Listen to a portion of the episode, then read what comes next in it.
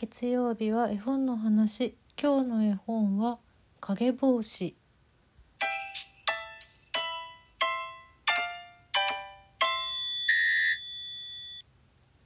本日は影帽子という絵本のお話です。これとってもとっても古い絵本なんですけどもちょっとねだんだんと寒くなってきて ここ数日で急に冬かな。っていう感じになってきたので冬の絵本をご紹介。こちらは、えー、影帽子。庵野光政さん作「不残坊」から、えー、一番最初の初版が出たのが1976年。ああすごいすごい歴史ある本ですね。そして、えっと、2002年に新装版の第1冊が発行されましていまだに販売中。まあでもねその新装版になる前の9番とかはもうとても貴重な絵本になりますのでお持ちの方がもしいらっしゃいましたら大切にしてください是非。うん、安野光政さんの絵本はえっと、私のこの絵本の話で過去に1個だけ紹介してるんですけど「おとぎの国の郵便切手」っていう絵本をご紹介してます。昔シャープ299絵本の話1818始めたての頃ですね 2022年の5月23日に更新しておりますがこれはまあ絵本ではあるんですけどかなりね文章の多いうん、大人向けのお手紙絵本というか切手にまつわるたくさんのお話たちっていう、うん、そういう本だったんですけど今回のこの「影帽子」は完全に絵本です。改めて庵野光政さんといえば私にとってはやっぱり旅の絵本シリーズが一番好きでなんで なんで旅の絵本よりも 先に影帽子を選んだかというと寒いからなんですけど旅の絵本もいつの日か絶対紹介しますよ。うん、これ絵のない絵のないじゃない字のない絵本なんですよね「旅の絵本」というシリーズが。あとは谷川俊太郎さんが文章を書いている「開けるな」っていう絵本がたすごい有名だと思います。絵本なのに開けるなって書いてあるんだよ。っていうね。そういうこれも大ベストセラーですね。うん、まあまあまあ。絵を見るとだからあこの人かってすぐ分かると思うんですが。影帽子もすごく美しい表紙でして雪が舞い散るすごく寒そうな外で一人の少女と一人の男の人が一本のマッチの火を見つめています。でその表紙の周りがこう影絵みたいな切り絵みたいなデザインになっていてなんか女の人とかお花とか馬とかなんか動物たち馬猫鶏とかもいるねうんそうそうそういう影みたいなものが周りをこう縁取っていてっていうすごくデザイン的にも素敵な表紙なんですけれどもこれはそうねまずあらすじを読むあらすじをというかこのカバーの内側の作者の言葉をちょっと読ませていただきましょうかね。およそ何にでも影があります。どんなものの影も黒くて厚みや重さがありません。形だけでそれが何かわかるだけです。もし影の国というものがあったらどうでしょう？世界中の影という影が集まっているのですが、人口問題も人種問題もない楽しい世界が想像されます。影の世界ではどんなことに都合が良くてどんなことに困るでしょう？いろいろ考えてみてほしいものですこの絵本はこんな想像を広げていったもので2つの話が最後に1つになるお話です本当にあったら一度行ってみたいものだと思いながらこの絵本を作りました。という庵野光政さんからの言葉が載っております。そう。これね2つのお話が最終的に1つになるっていうちょっと変わった作りの絵本なんですよ。こんな変わった作りの絵本が1976年？76年だよね？に出版されていたんだね。すごいな。すごいなアンナさん。は本当に。どういうことかと言いますとまあ私たちが住んでいるようなようなどこかのどこかの国のお話が左のページにずっと載っていてあえっ、ー、と左から右に進んでいくタイプの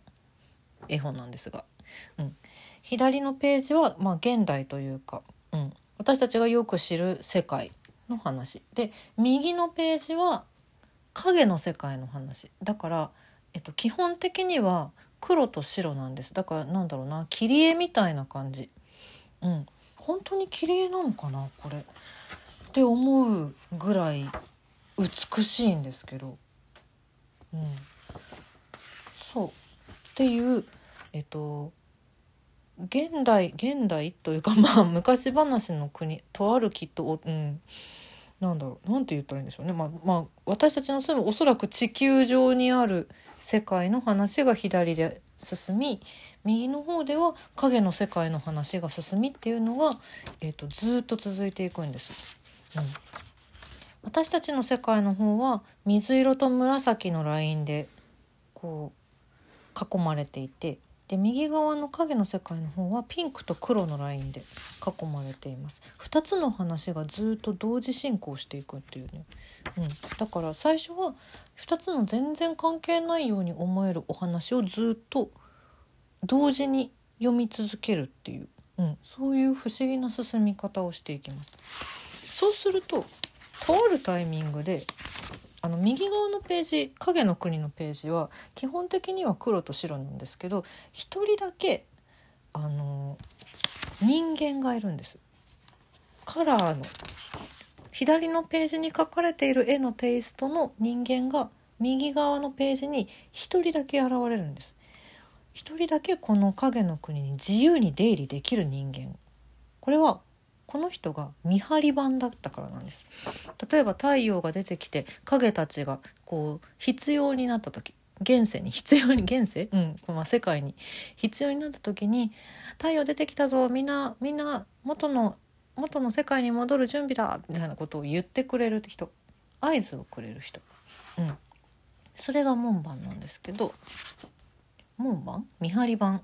見張り番なんですけどあるタイミングでこうね左の物語右の物語って読み進めていくとあるタイミングで急に左のページにその右のページにさっきまでいた 見張り板が現れるんです。おや？見張り板は自由に行き来できるからさ左のページにだってすぐ来れちゃうんだよね。うん、そうやってまたあれ？あれ？この人こっちにいるなって思って進んでいくと右側のページでは「大変だ。見張り番がいなくなったぞ」っていうのが ちょっと遅れて影の世界のみんなが気づくわけですね。あれ見張り番どっか行っちゃったっていう、うん、そのね何ていうのかな。時間差でそれが起きる感じとかこの自由気ままに左と右のページを行き来できる見張り板とかが何だろう。あの